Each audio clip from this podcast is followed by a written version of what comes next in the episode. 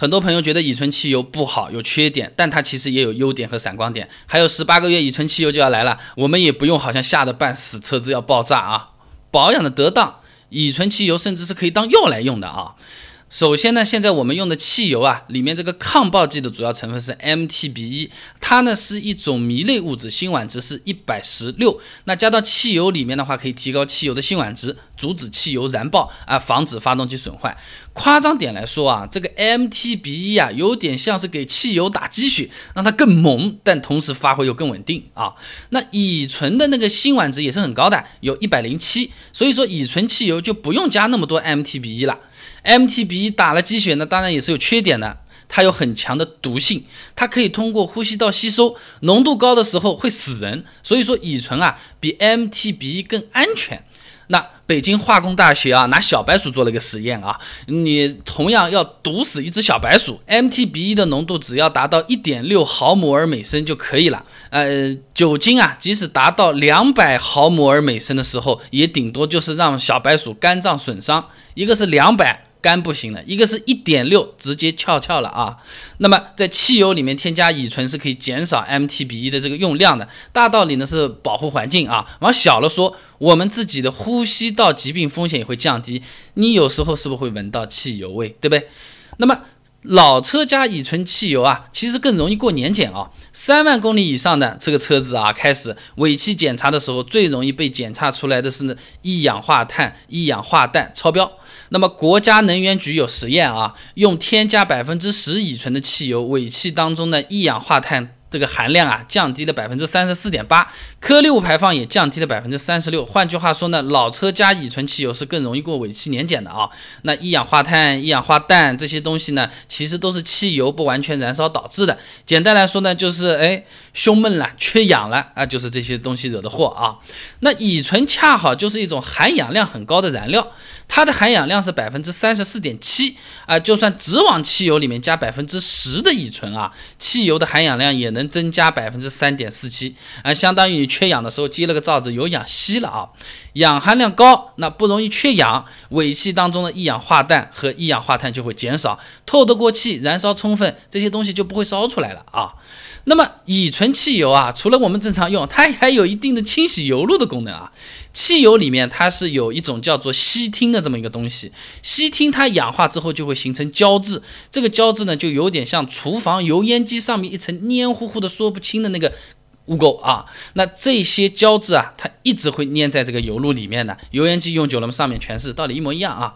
那么乙醇它本身就是一种非常好的溶剂，它可以溶解存留在油路里面的胶质。这个呢，就相当于我们直接在油烟机上喷清洁剂，那直接就把这个油污给溶解下来了。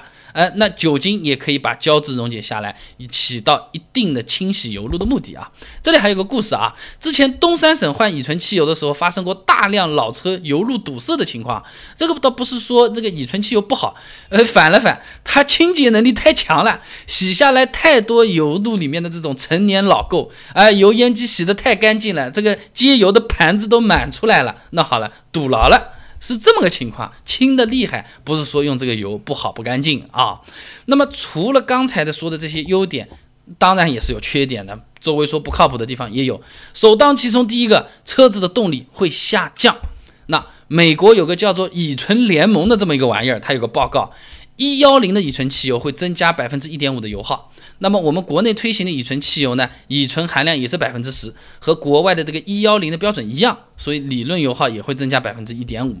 这个是因为这样啊，这个酒精的热值啊只有二十六点七七兆焦每公斤啊，那么它是比汽油的四十三点五九兆焦每公斤快低了。一半了，低了很多了啊！那把酒精混合到汽油里面，就会让这个整体的热值下降。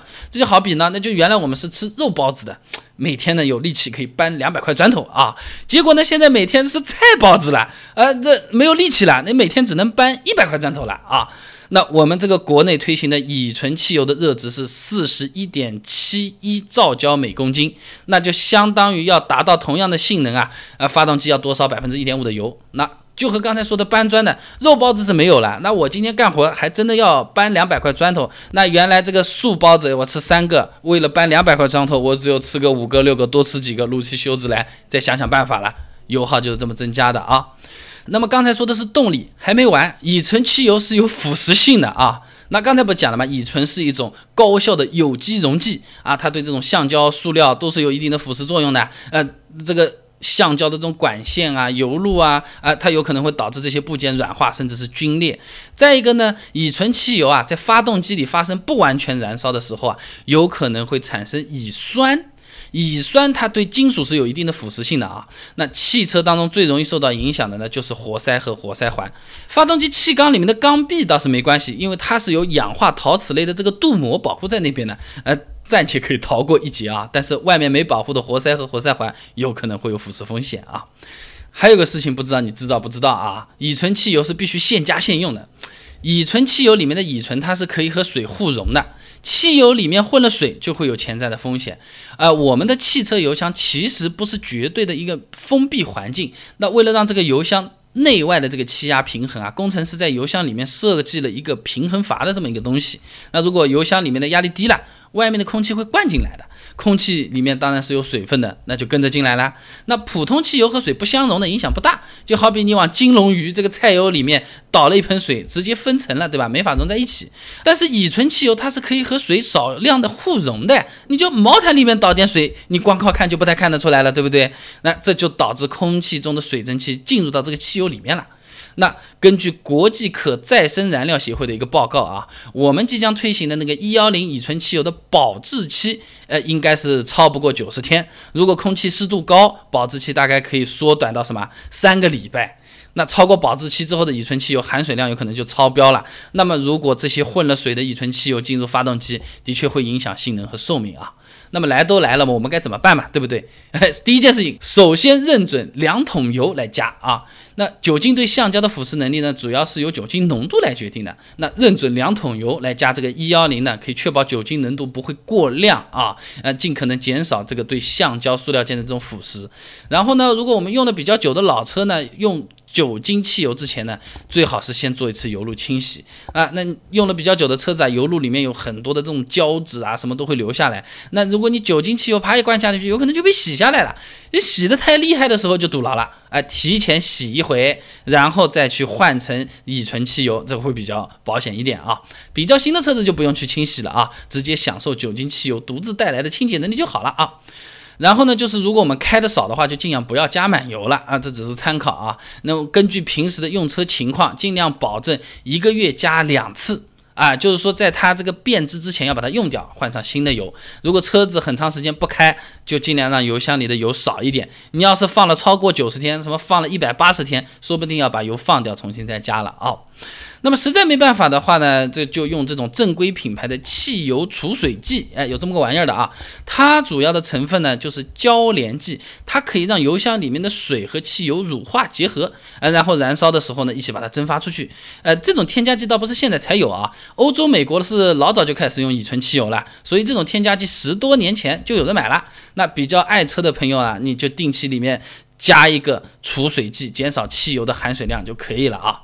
乙醇汽油呢，它这个动力是会降低的啊。那么正常的汽油，我们有可能就不关心动力的问题，我们关心怎么加的问题。那汽车油箱盖上不是写的吗？哎，请加九十二以上汽油。这个以上到底包不包含九十二呢？哎，这个就是比较奇怪的。我查了一下资料，不同的人说法还都不一样。关注微信公众号“备胎说车”，回复关键词“汽油”哎就可以了。我这个公众号啊，每天都会给你一段汽车使用小干货，文字版、音频版、视频版都有，你可以挑自己喜欢的啊。那平时我们路过这种私人加油站，都是搞折扣、便宜，价格比这种两桶油要便宜很多的。这些私营的加油站为什么可以便宜？它的便宜是不是建立在牺牲质量的代价上的？关注微信公众号“备胎说车”，回复关键词“汽油”就可以了。